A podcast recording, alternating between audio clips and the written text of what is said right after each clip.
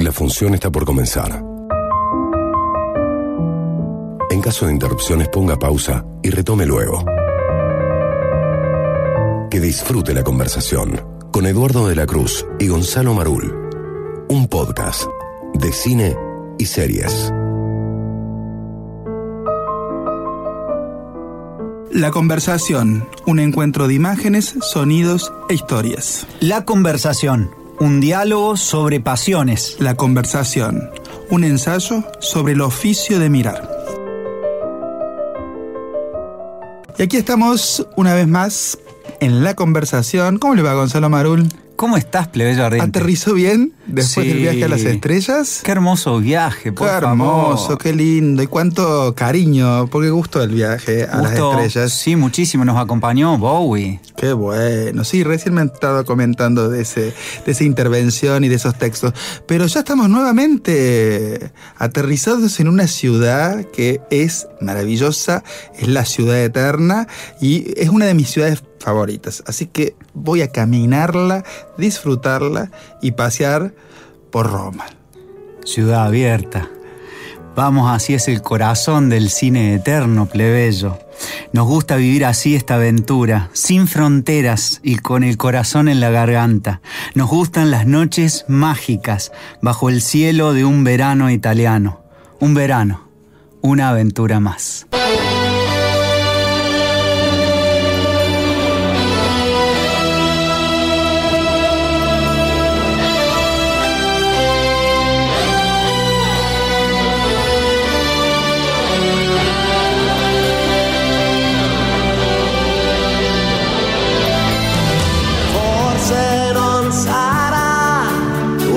Canzone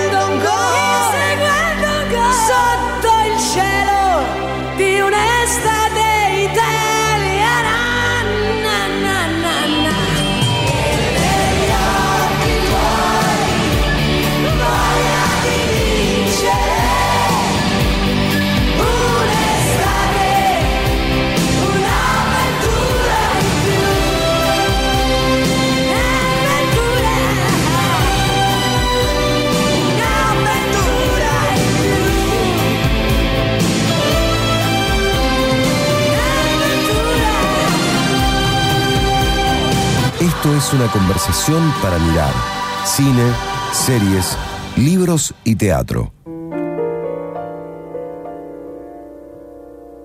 Y bueno, mientras estamos paseando por estas calles romanas, donde hay una, hay una belleza en Roma muy interesante, porque hay decadencia, esplendor, y ese cruce de decadencia y esplendor nos da una, una idea de belleza. Hemos elegido llegar hasta Roma porque es un país cinematográfico, si, si vos querés, ¿no es cierto? Sí, Italia es prácticamente la historia del cine, se ha acunado en Italia. Así es, y no solo porque por sus directores, por sus actrices. Hay una ciudad, Cinecittà, ese estudio maravilloso de cine, no solo ha albergado las grandes, las grandes obras de los maestros italianos, sino también ha sido y sigue siendo usina de, de film, de series y demás. Para empezar este viaje, no vamos a hacer un listado de películas y demás, porque para eso uno puede ir y ver la historia del cine italiano. Algo que nos parece importante de Italia y de, de Roma es la pasión.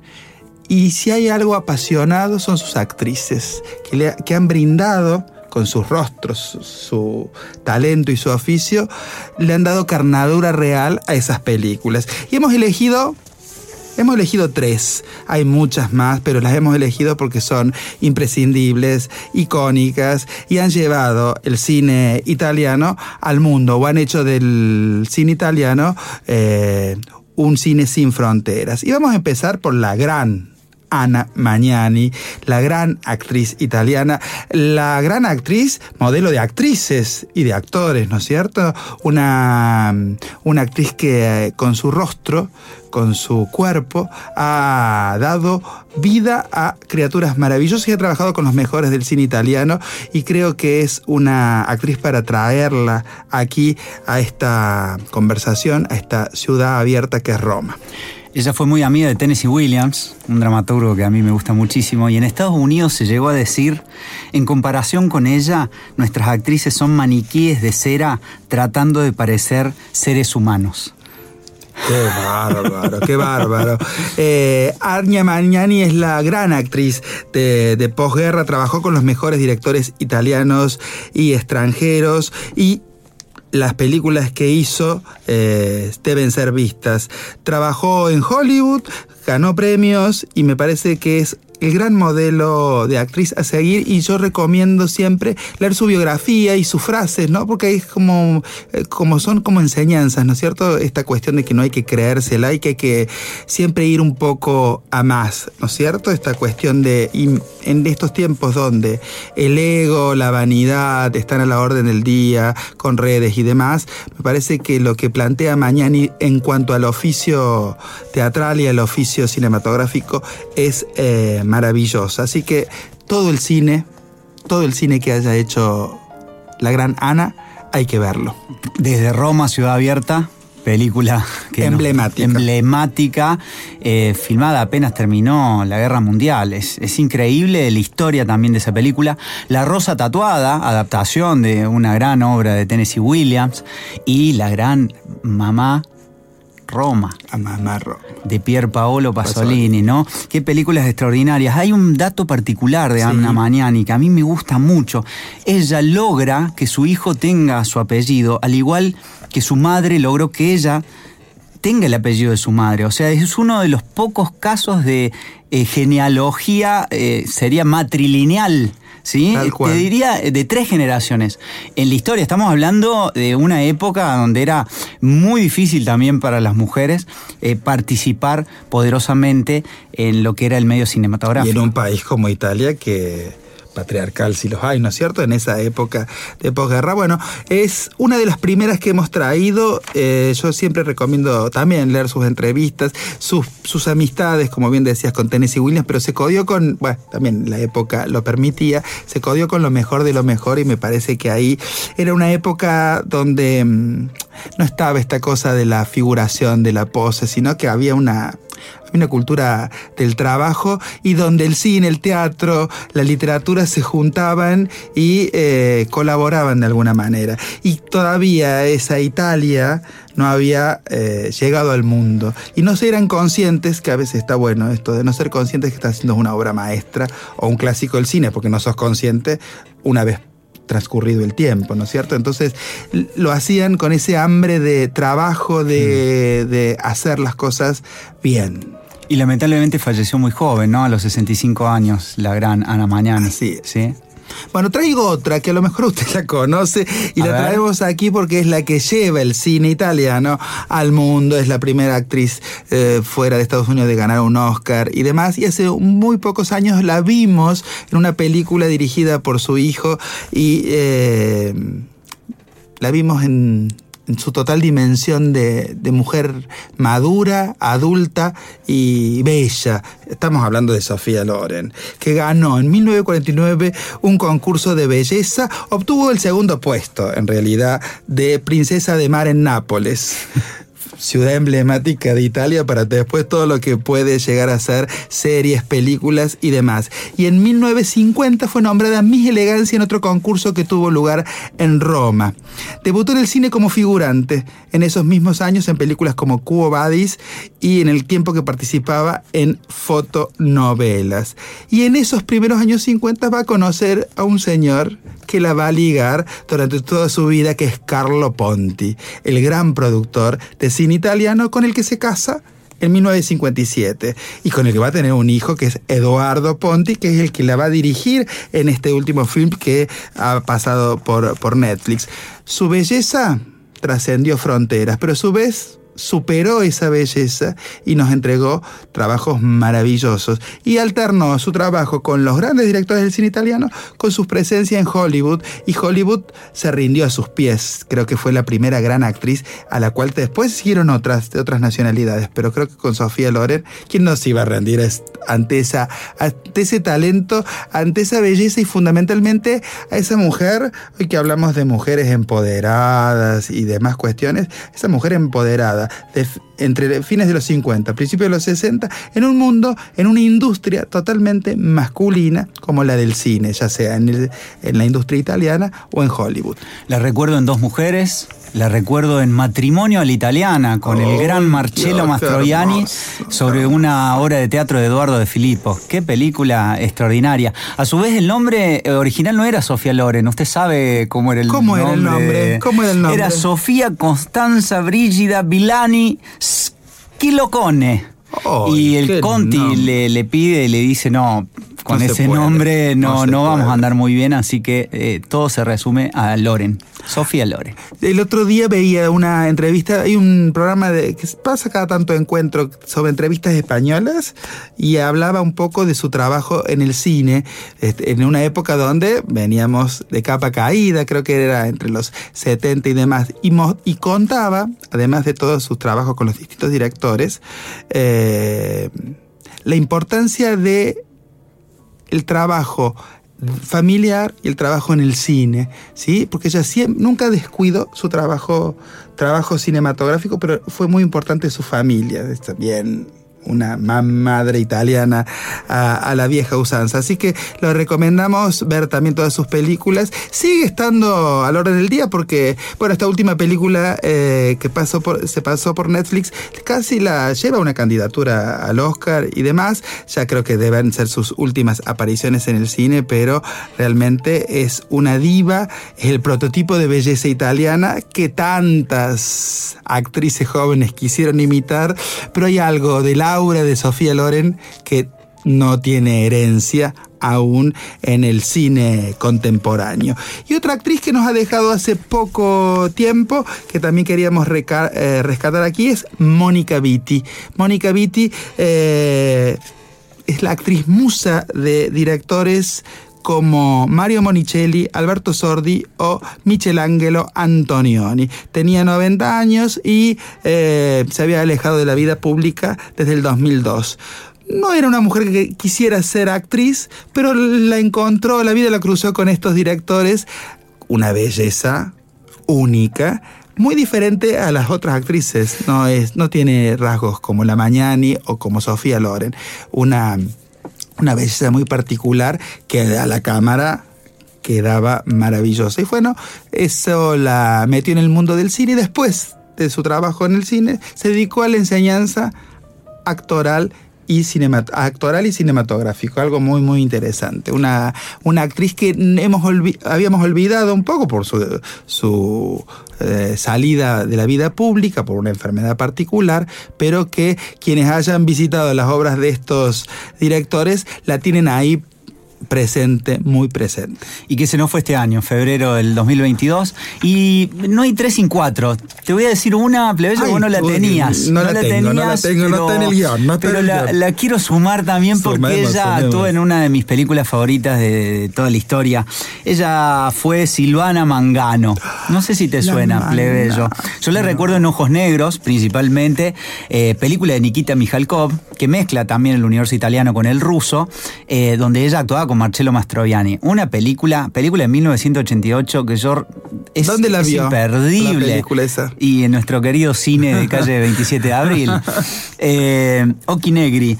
Y, pero también eh, Silvana Mangano estuvo, atención, en Teorema de Pier Paolo Pasolini, estuvo en Muerte Venecia, eh, estuvo, esta le va a gustar, estuvo en Duna. De nuestro querido David Lynch, ¿no? La Eh, mañana, claro que sí. eh, y murió también un poquito como la Ana Mañano eh, a los 59 años eh, de un cáncer también de pulmón. Se nos fueron jóvenes estas, estas grandes actrices. Eh, Silvana se casó con Dino de Laurentiis. El productor. Por eso te por eso estuvo en una. No, ahí lo- ahí entendió, plebeyo. Dino de Laurentiis, claro que sí. Eh, estuvo en Edipo Rey, en Decamerón. Qué actriz, una actriz increíble que, bueno, si no hay, no hay un terceto, si no y hay un estas cuarteto. actrices, o este, qué cuarteto, qué difícil en un cuarteto para un premio premiarlas, ¿no es cierto? Porque cada una tiene una intensidad, una carnadura particular. Así que. Y estas actrices, lo que quería decir, eh, pendularon entre el cine y el teatro. Viste que ahora se estila que no, hago teatro, no hago cine, no. Pendularon en esas cuestiones y siempre tuvieron eh, la posibilidad de discutirle cara a cara cuerpo a cuerpo a ese director o ese productor. No por ser la esposa de o la novia de, sino porque sabían del oficio, sabía de qué se trataba. Y en esos años todo estaba ahí, no había tanta jerarquía, no estaba el director allá arriba que no podía dialogar con él. Y esto me parece como interesante. Así que este cuarteto de actrices italianas, Ana Magnani, Sofía Loren, Mónica Vitti y Silvana Mana.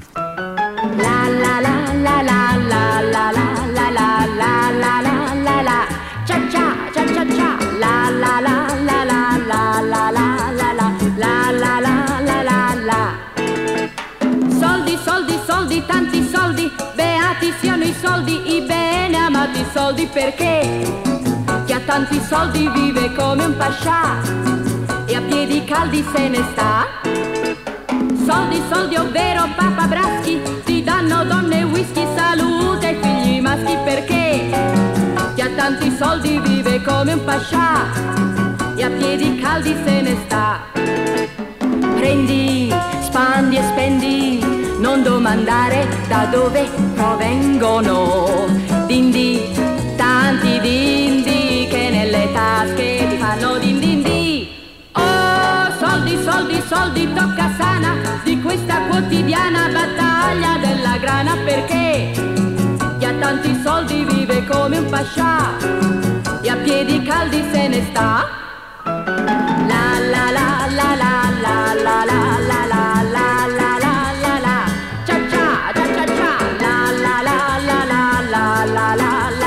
Conversación.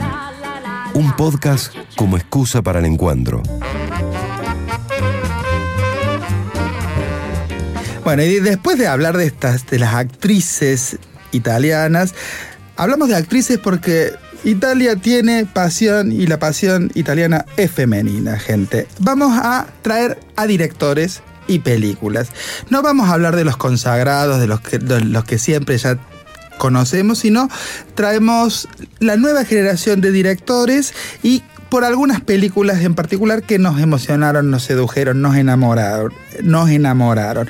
Y vamos a empezar, empezamos con una dama para seguir la línea Por favor, sucesoria de las favor, actrices. Espero decir bien el nombre de la directora de Lácharo Felice, Alice Rohrwacher. Una película maravillosa que se puede ver en Netflix. Milagro del Señor.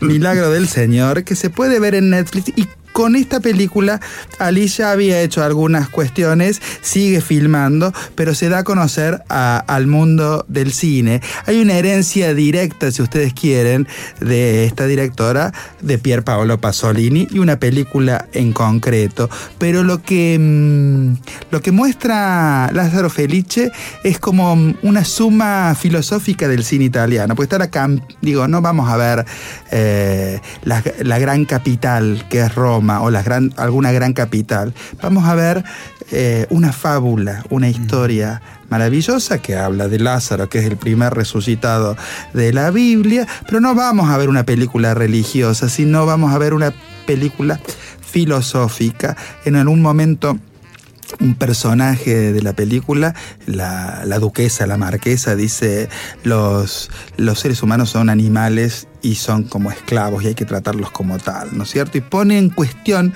me parece a mí, la condición humana y la condición contemporánea. Y Lázaro va a andar por la vida, va a encontrarse en esa campiña primero con unos personajes, no vamos a spoilear nada, y después vamos a encontrar lo vamos a encontrar en otro lugar, en otra cartografía, a las afueras de Roma. Nunca Roma va a estar presente como protagónico, sino en las márgenes. Por supuesto, va a estar resucitado, pero no hay un proceso de resurrección. Lo vamos a notar porque él sigue siendo joven y los personajes que habíamos visto en esa primera parte de la campiña rural van a estar envejecidos. Y eh, aquí esa fábula moral, política e ideológica nos acerca a esta cuestión de la, la vida cotidiana y de la corrupción, la doble moral, la hipocresía, la ambición, un poco el capitalismo. Yo creo que es un genial retrato atemporal sobre la bondad y la miseria. Qué película extraordinaria con un final tan doloroso, pero tan tan doloroso que a uno lo deja devastado, ¿no? Un personaje tan bondadoso, tan luminoso que termina en un giro final eh, del dolor.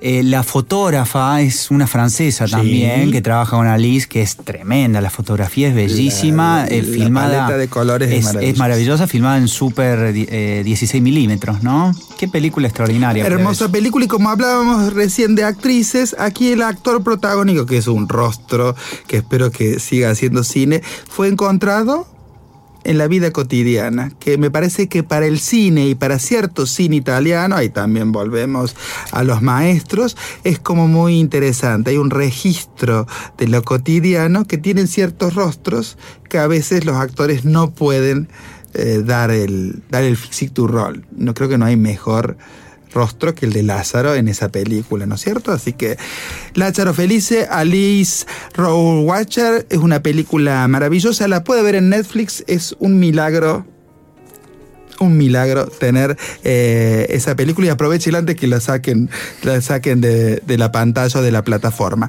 Un director que a Gonzalo y a mí nos gusta muchísimo de sobremanera. Es un caótico, es un bien romano. Caos total. eh, vamos, es una montaña rusa de emociones. Estamos hablando de Paolo Sorrentino que se dio a conocer al mundo con, con la gran belleza o la grande belleza, una película que conquistó distintas audiencias y en este último tiempo, en este último año, nos ha regalado Fue la mano de Dios, que no es, señores, una biografía de Diego Armando Maradona, ni nada que se le parezca, sino es que es una historia o la importancia de lo que tuvo Maradona en la formación o la educación sentimental de Sorrentino.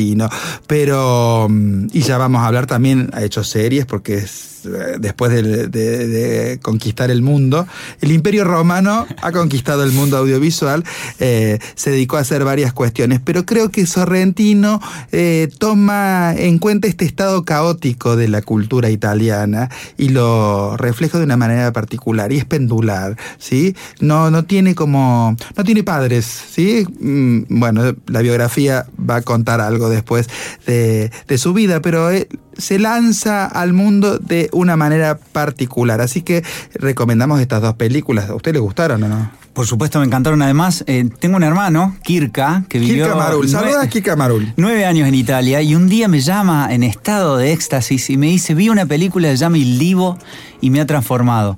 A partir de eso investigué qué era esa película y quién era su director y nunca más lo pude soltar a este genial Pablo Sorrentino, del cual desarrollaremos en un ratito su vínculo con las series. Creo que Sorrentino lo que nos muestra es esta Italia muy contemporánea, esta, Ital- esta Italia que ha sido además madre de todo lo que después vino en la política mundial, digo, la corrupción, eh, los, los tratos con la mafia y tanta cosa.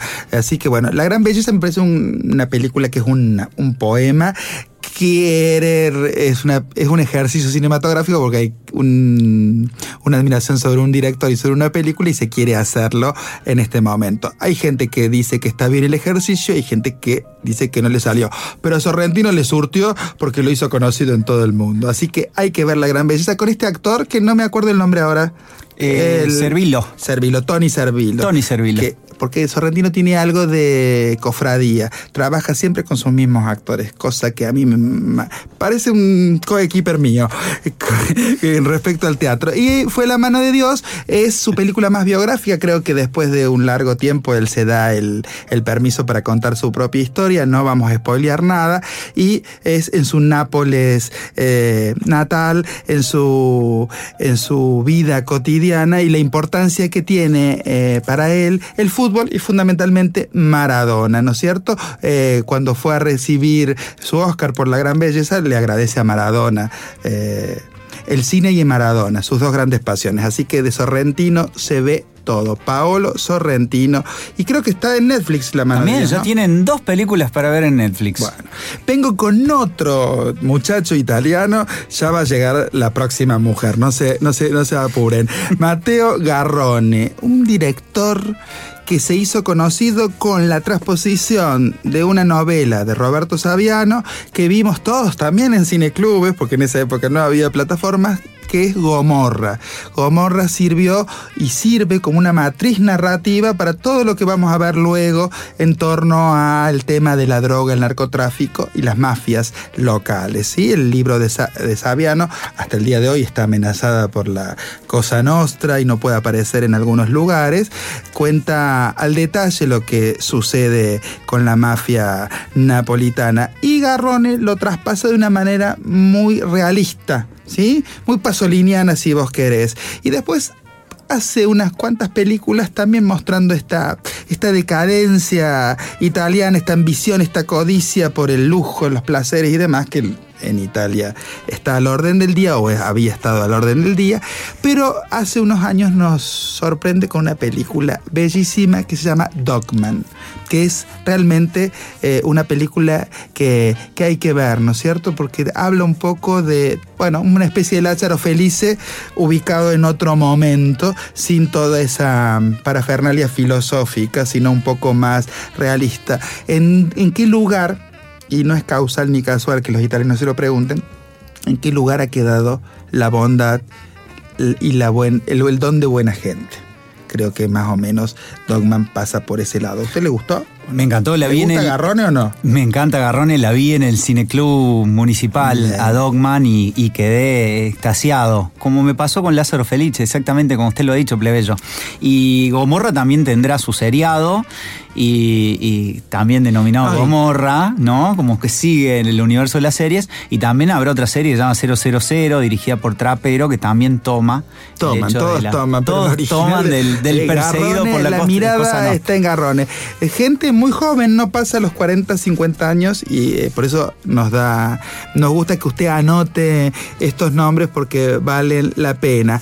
Y venimos con otro que ya pasó la cincuentena, es un poco mayor, Luca Guadagnino. Luca Guadagnino. Tienen que anotar este... mm, este nombre y apellido porque es un gran director italiano. Ahora también se ha pasado al mundo de las series y demás porque es lo que, es lo que convocan. Pero hay una película por la cual eh, se hizo muy, muy famoso. Yo lo había visto en otra, pero Llámame por tu nombre le abre las puertas a la popularidad masiva con eh, un film bellísimo, donde eh, hace una transposición de una, de una novela de André Asimán, Llámame por tu nombre, yo la recomiendo, porque lo que vemos en la película es el comienzo de la historia de amor entre un adolescente y un muchacho mayor y todo sucede en la campiña italiana que todos quisiéramos estar en esa campiña italiana chicos. Todos quisiéramos tener el padre que tiene este protagonista de esta película. Timoteo Chamalet es el niño en cuestión que también eh, Timoteo a partir de esta película eh, se hace un, un chico conocido o un actor conocido. Luca Guadagnino, Llámame por tu nombre, es un peliculón. Te deja con una sonrisa en la boca por lo bien que hace todo este director. Hasta los créditos finales son maravillosos en esta película. Yo estaba tratando de pensar en la sensación que me dejó y anoté. Me dejó un bienestar similar a esas brisas inesperadas en una volcánica tarde de verano. Lo que es ser dramaturgo, por Dios, qué bien que lo nombró y que lo dijo, me gustó. Y en esta película, si no la he visto todavía, presta atención cerca de la resolución o final de la película, el monólogo del padre. Hay un monólogo del actor que interpreta al padre que es maravilloso, que es emblemático y además eh, un realizador que es netamente, porque todos son netamente políticos, ideológicos, no partidarios, pero hay algo de la visión del mundo que estos directores están dando cuenta. Así que Luca Guadagnino vea todo de él. Y hay una directora. Otra directora para cerrar el círculo de directores direc- de este quinteto maravilloso de directores italianos. La directora es Lina Wermüller. ¿Y sabe por qué plebeyo la traemos a colación? Por un montón de factores. Uno de ellos, que ya trabajó como asistente de dirección con el gran Federico Fellini, a quien no estamos nombrando porque ya No, está sabemos que está sobrevolando todo lo que digamos. Está omnipresente. Fellini y Julieta. Lina están- fue asistente de ocho y medio y de la gran La Dolce Vita, creo que es la película que nosotros una vez hicimos, saliendo de Hangar 18 hicimos la, la Dolce Vita, no sé si usted lo recuerda. No cuente, no Hicimos cuente que eso lo guardamos para el teatro. Ese viaje, lo dejamos para el teatro. O la película. Pero eh, Lina filmó, entre tantas películas, una que se llamó Pascualino Siete Bellezas, con la que recibió cuatro candidaturas a los premios Oscar. Le estoy hablando en 1976. Es la primer mujer nominada como mejor directora en usted. los Oscar y fue italiana. La Sofía Era- Loren de la dirección. Claro, y era doble, porque no solo era la primera mujer, sino que también era extranjera. Eh, Fue una revolución en el tema de los premios Oscar, esta llegada de Lina Wermüller a esa candidatura. No lo obtuvo, pero después tuvieron que pasar 17 años para que llegue Jane Campion a ser nominada, ¿no? Después de esta candidatura. Sus películas en general, como muy bien decías recién Plebeyo, como estos directores que hemos hablado, reflejaban compromisos políticos. Y en general sus personajes protagonistas eran o bien anarquistas o bien feministas. Usted, qué bueno. Y estamos hablando de los 70, así que... eh, Sí, sí, es un nombre- Y tiene el último dato, y con esto, si quiere, ya cerramos este bloque. Hay una película llamada Amor, Muerte, Tarantella y Vino, que fue protagonizada por Marcello Mastroianni y Sofía Loren. Pero esa, así no se llamaba esa película, que es de ella, es de Lina. La película tenía un título tan largo que luego los editores lo cortaron, pero la película se llamaba Un hecho de sangre en la localidad de Cuchibulaña, entre dos hombres a causa de una viuda. Se sospechan motivos políticos, amor, muerte, Jimmy, Lugano Hermoso, Tarantela, Taralucci y Vino. No me diga que ese era el título. Ese era el título de la película y tiene el premio Guinness al título de una película más larga de la historia.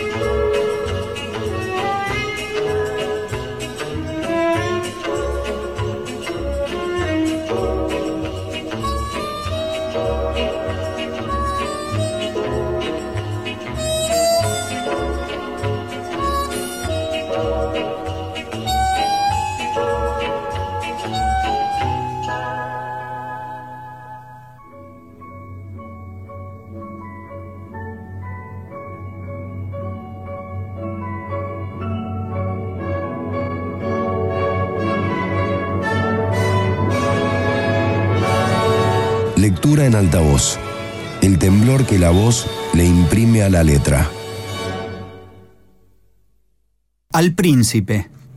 Si regresa el sol, si cae la tarde, si la noche tiene un sabor de noches futuras, si una siesta de lluvia parece regresar de tiempos demasiado amados y jamás poseídos del todo, ya no encuentro felicidad ni en gozar ni en sufrir por ello.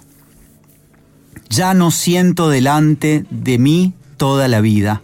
Para ser poetas hay que tener mucho tiempo. Horas y horas de soledad son el único modo para que se forme algo, que es fuerza, abandono, vicio, libertad, para dar estilo al caos. Yo, ahora, tengo poco tiempo, por culpa de la muerte que se viene encima, en el ocaso de la juventud, pero por culpa también de este, nuestro mundo humano,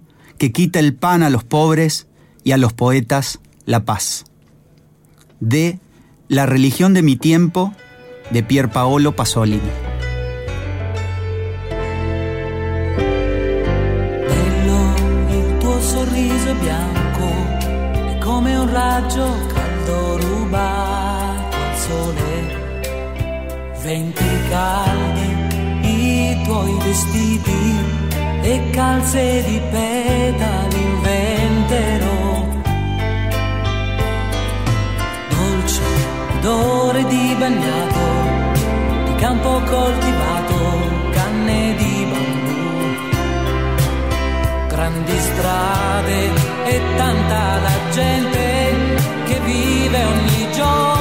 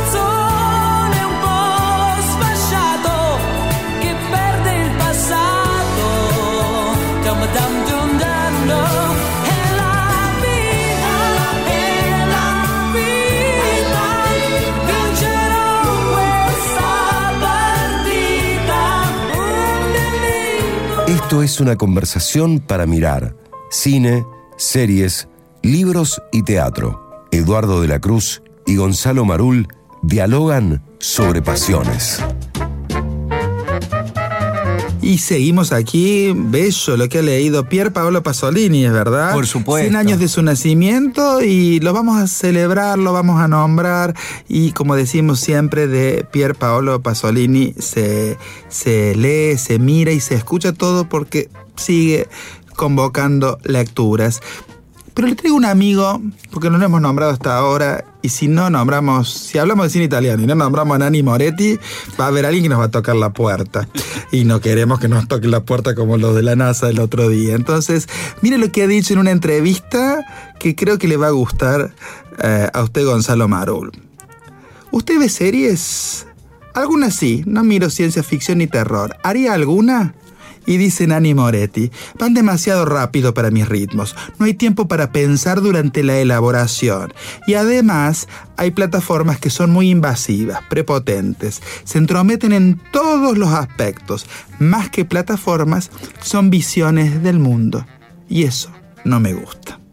¿Qué ¿Qué le parece? Me parece maravilloso. No, no esperaba menos de- del autor de una película como La habitación del hijo o Caro. Diario. Caro Diario. Hemos disfrutado de Nani Moretti, del cual invitamos a ver todo, pero esto es como un prólogo para hablar de series, porque los italianos además en este, en este siglo XXI, porque son parte fundamental del cine del siglo XX, también han hecho algunas series interesantes o los nombres que estamos escuchando tienen que ver con la producción serial o seriófila. Y hay muchísimo. Eh, yo no puedo dejar de mencionar al comisario Montalbano, porque mi mamá, Monique, que siempre va a estar presente, es fanática del comisario Montalbano, que ya tiene 15 temporadas y son dos episodios por temporada del comisario. Hay mucha gente fan de esa serie que está como perdida en el medio de ese ¿Dónde se Europa, Europa, eso? Europa, Europa, En Europa. Europa, claro. Monique le debe gustar Europa, Europa. Le gusta Europa. Europa. También, obviamente, el directores que hemos nombrado, aparece Gomorra, aparece como serie. Luca Guadagnino tiene su serie que es maravillosa, que es We Are Who We Are. También está en HBO. No, Max, que la nombre hay- yo porque hay. Eh, no, yo- la nombré mal muy- también. Es una serie muy interesante. Sí, es Usted muy- habló es- de esa serie en televisión el año pasado. Por supuesto. Eh, está también. eh, hay, hay la, la directora que usted nombró. La directora, eh, ¿cómo era? Alice Rohrwacher, ¿sí? Sí. Tiene una hermana actriz. Eh, es- Sí, esa hermana actriz, actriz. ac- actuó con un, un amigo nuestro que se llama Dan Driver también en una película y el mismo director la dirige eh, en una serie que está en HBO eh, que se llama Mi hermana brillante, creo que es esa, que también ya tiene tres temporadas. Pero yo le voy a hablar un poquito de un detalle de, una serie que soy fan de nuestro querido Paolo Sorrentino y se llama El joven papa. Con un, Serión. con un protagonista, ¿quién la protagoniza? Serio, no, ahí, ahí se me va a borrar el nombre. Jude Law. Jude Law. Porque yo sé que usted lo ama. Yo me hago de- fan de la religión de ese papa. Eh, es, es- es una serie que tienen que ver, pero yo quiero, como no tenemos muchas veces tiempo para desarrollar aspectos de eh, ciertas eh, producciones audiovisuales, yo me quiero quedar de esa serie con la apertura de créditos. Usted, sabe lo que es la apertura, eh, apertura de créditos, Los son los títulos. Los títulos han tenido su historia, ¿no? Desde Bonanza, que fue la primera apertura de crédito de la historia de las series, eh, los títulos eran el lugar donde aparecían actrices y actores y se los nombraba. Y con una serie que creo que los dos somos fans, que se llamó Six Feet Under, Sí. eso cambió, porque los títulos, la apertura de créditos empezó a ser una obra de arte en sí misma. ¿sí? Empezó a tercerizarse a grupos artísticos que la trabajan. Y la apertura de créditos del joven Papa, no sé si la vio, parece simple, pero tiene una complejidad extrema como todo lo que hace Paolo Sorrentino. Nuestro protagonista, que es este joven papa norteamericano que va a llegar a, ese Vaticano, en donde no lo dejaron filmar a Sorrentino y tuvo que armar algo paralelo, pero que sí le dio después el Vaticano el visto bueno a la serie, cosa que resultó muy extraño. Este este papa va a ir caminando por una serie de obras artísticas de la historia de Italia Sí. que tenían en su época un alto grado de modernidad. Entonces el Papa va a atravesar la adoración de los pastores, que es una obra de Gerard Honshorst de 1622, que es un pintor que tenía algo de Caravaggio, muy parecido a Caravaggio por el tema cómo trabajaba la luz. Entonces, en, esa adoración de los pastores, la luz no tiene ningún tipo de foco externo. Entonces ya tenemos una obra muy moderna. Va a pasar por la entrega de la llave de San Pedro, de Perugino. Va a pasar por la conversión de San Pablo en el camino de Damasco de Caravaggio. Todas obras que en su época eran tremendamente futuristas. A pasar por el concilio de Nicea y así sucesivamente por obras del siglo XVI, del siglo XV, del siglo XVII. Y mientras él camina, hay un meteorito que va atravesando todas las obras. Y vamos a llegar a la obra final que se llama La Nona Hora de Mauricio Catelán de 1999, Artista que que es la única obra contemporánea. Contemporánea. Eh, la conoce muy, significa- muy significativa porque es nada más y nada menos que el Papa Juan Pablo II aplastado Ah, por un meteorito, por- por un ¿no? Ese meteorito que ha atravesado todas las obras artísticas termina aplastando al Papa eh, Juan Pablo II. El título, La novena hora, hace referencia a ese momento en que Cristo, estando ya crucificado, descubre su humanidad gritando, Dios mío, Dios mío, ¿por qué me has abandonado justo antes eh, de morir? Esta obra es una obra muy controvertida, como controvertido parece ser este papado que va a estar encarnado por nuestro querido Jules de un pío 13. Y la música, que la escucharemos aquí en esta conversación, no la podemos dejar pasar por alto, porque la música de la apertura de créditos es Watch Watcher de Devlin, que es una versión también en guitarra de All Alone de Watch Watcher de Jimi Hendrix. Entonces, cuando uno está esperando tal vez una música de coro eclesiástico de ángeles, Paolo Sorrentino te va a poner la guitarra eléctrica de Jimi Hendrix para mostrarte el rock and roll que va a tener este papa. Qué bueno, entonces hay que ver esa, esa- Yo me encantó la serie y la segunda temporada también, así que Sorrentino tiene esto de cruzar discursos, ¿sí? Y de tomar en cuenta la historia del arte. En la gran belleza ya lo había demostrado y hace estos cruces entre ópera, poesía y demás. Y bueno, en la apertura de crédito y fundamentalmente en todo el relato, porque me parece que el joven Papa habla de algo que es muy contemporáneo, que es la ambición y la codicia. Cómo llegar a esa silla, cómo llegar a ese lugar, puede ser un papado, puede ser una oficina, una gerencia y demás. Así que la vamos a anotar para ver. Eh, Se ve en HBO, ¿no? Eh, se ve en HBO, anótela las dos temporadas y si quiere escuchamos un poco de la música de la apertura de créditos. Dale.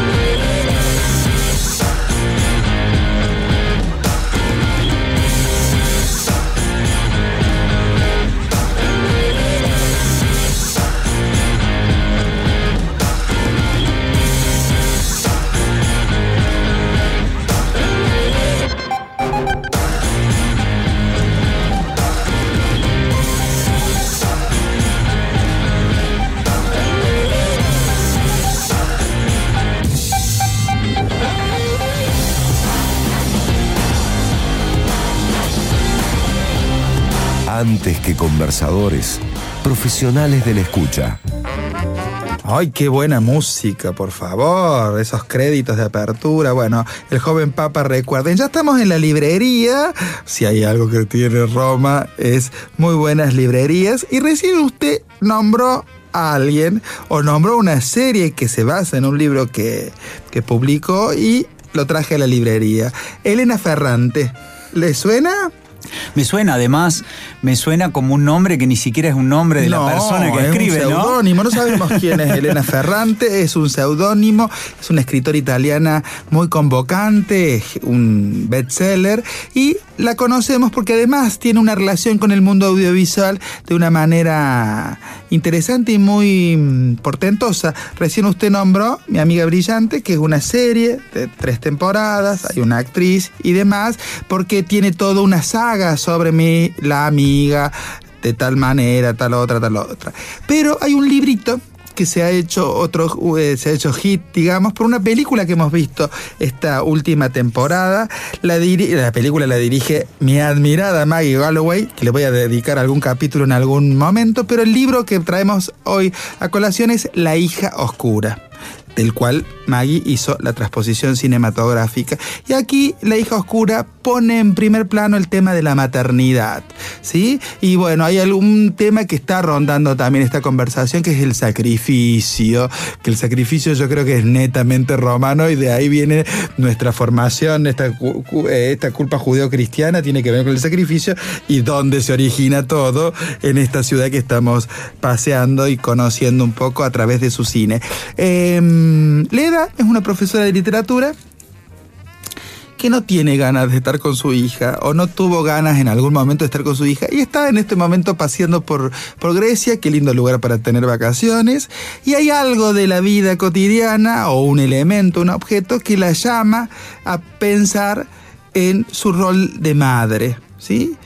Qué hizo bien o qué hizo mal, ¿no es cierto? Y bueno, la novela transcurre de alguna manera sobre estas cuestiones y la película, cuando se hizo la película, ella en las conversaciones con Maggie le dijo, yo te cedo los derechos y quiero que hagas tu película, porque Maggie leyó, fue madre y estaba leyendo la novela y le dio al plexo y la quiso filmar. Entonces se puso a conseguir los derechos. Y lo que le pidió Elena Ferrante, o quien sea que eh, se haga llamar Elena Ferrante, es que ella ponga de su cosecha y de su práctica maternal también cosas en la, pe- en la película. Me parece un acto de generosidad interesante porque no cualquiera te dice esas cuestiones, menos un escritor. Así que recomendamos en esta librería leer La hija oscura Elena Ferrante, editó Lumen. Es gracioso porque ahora usted va a la librería y dice, hay una solapa, como hay una solapa o algo que dice el el libro que en el que se basó la película.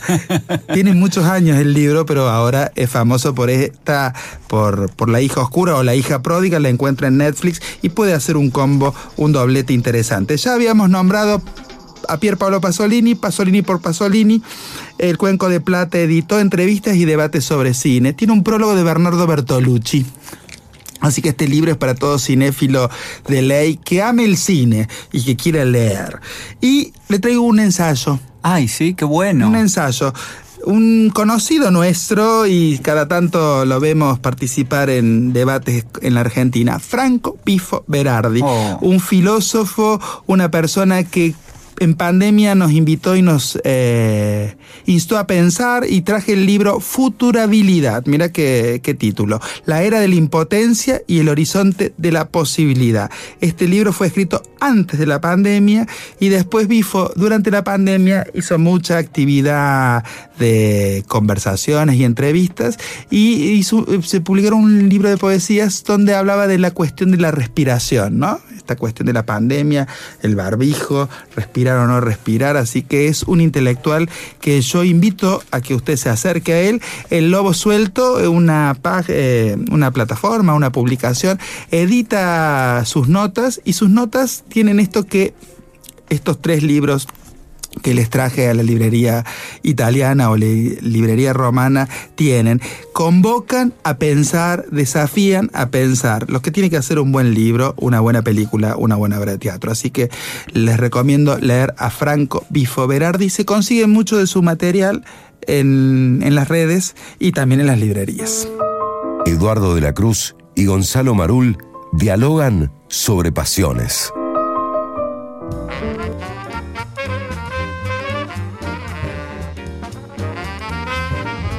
Y bueno, aquí estamos llegando al final de la conversación, pero nosotros seguimos. Me, me- me quedo, me quedo unos días más. en- Yo, yo me quedaría todo el año. La tristeza que me va a dar. Estamos cuando- en primavera, Roma.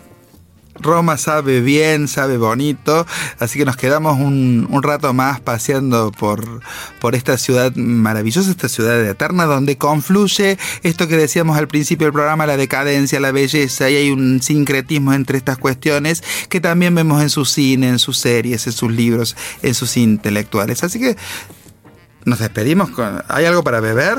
Si, alguien, si hay alguien que sabe disfrutar de la dolce vita y del buen beber, son los italianos. Por supuesto, y lo bien que se visten las italianas y los italianos, por favor. Bueno, si me alcanza, si me alcanza el sueldo, me compro una ropita antes de volver a nuestra querida nos, po- comarca. nos podemos ir eh, eh, tomando un vermut, un carpano rosso, Carpano un, ne- rosso. un negroni y nos vamos a ir bailando. ¿Sabe qué, plebeyo? A ver. La versión electrónica de una canción de la gran Rafaela Carrá que Faltaba suena nombrarla ella, Sí, Rafaela tenía Carrá. que estar, Tenía aunque que sea estar, aquí supuesto. musicalmente, la extrañamos. ¿Trajo el tema que abre la película? ese tema, de esa escena antológica de la fiesta de la grande belleza, con ese tema nos vamos a despedir hasta... Hay que buscar una fiestita en Roma. Siempre que estás paseando por Roma, encontrás un lugar donde hay una fiesta. Si suena algo, y hay los que tanos te abren la puerta. Eso es indudable. Nos vamos bailando plebeyo y nos vamos a encontrar en el siguiente viaje o no, o, o- o será momento No, no, de descansar un vamos- poco. Vamos a ver. Vamos, eh, Vamos a ver. Después de la fiesta lo charlamos. ¿Cómo no?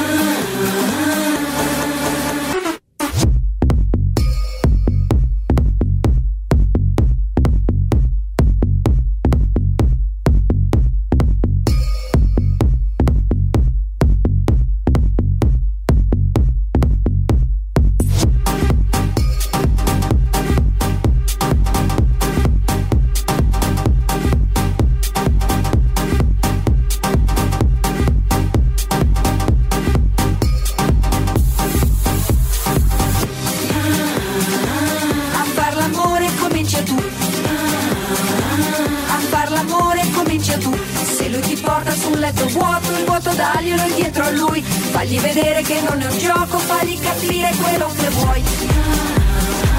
A far l'amore comincia tu. A far l'amore comincia tu. E se si attacca col sentimento, portalo in fondo ad un cielo blu. Le sue paure di